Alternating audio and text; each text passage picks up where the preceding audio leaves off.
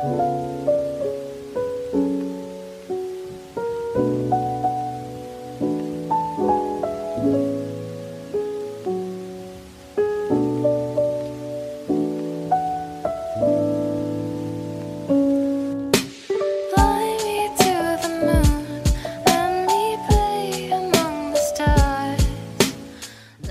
Buenos días, buenas tardes o buenas noches, según desde qué punto del mundo me estás escuchando o a qué hora has decidido darle al play a este humilde podcast. Soy José Valero y quería daros la bienvenida al capítulo número 11 e invitaros a sentaros un ratito conmigo en la acera.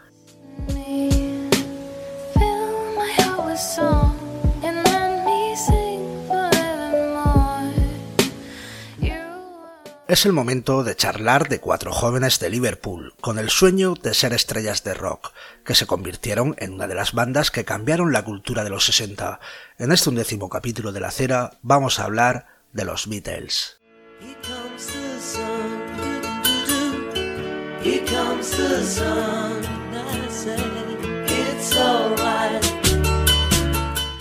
Hablar de los Beatles es hacerlo de uno de los grupos que marcaron un antes y un después, pero puede que aquellos que pertenecen a la generación alfa apenas hayan oído hablar de quienes son Paul McCartney, John Lennon, Ringo Starr y George Harrison.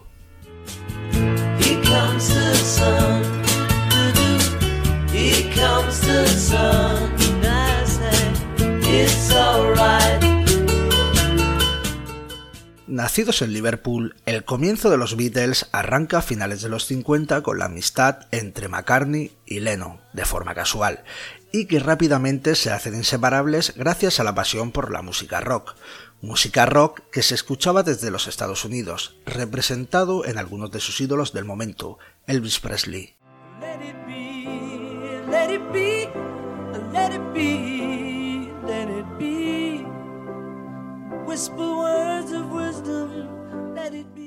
En realidad, la banda no tenía género musical fijo, hacían rock, pop, canciones ligeras y de alguna manera tenían su estilo propio.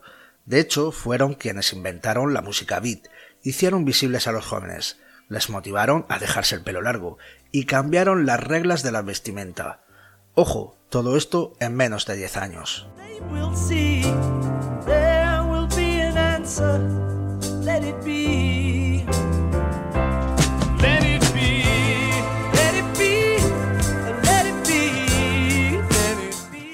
Sus álbumes y sus canciones cambiaron profundamente el escenario de la música popular occidental desde que McCartney y Lennon ficharan a George Harrison y Ringo Starr para convertirse en el Fab Four, que era como les apodaron tras comenzar a tener éxito.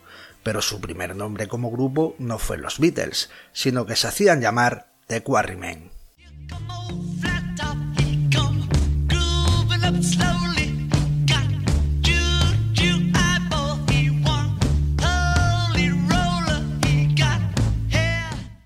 Su primer álbum se titula My Bonnie, lanzado en 1961. Dos años después, cinco de sus canciones se encontraban ya entre las cinco primeras de la lista estadounidense.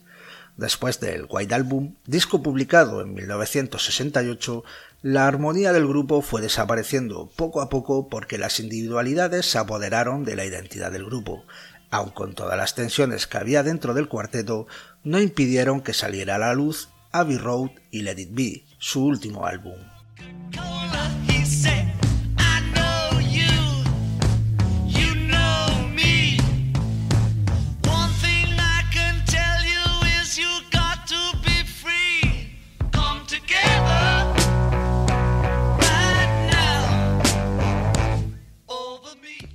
En abril de 1970, Paul McCartney anunció públicamente la disolución del grupo. Todos esperaban un posible reencuentro, pero con el asesinato de John Lennon en 1980, el sueño se desvaneció. A mediados de los 90, los otros tres miembros decidieron completar dos canciones compuestas por Lennon en los 70. Fueron las primeras canciones inéditas de los Beatles en 25 años. Harrison murió más tarde en diciembre de 2001. Y sin ánimo de robaros ni un segundo más y para dar por terminado este episodio, Solo me queda daros las gracias por sentaros un ratito conmigo en la acera.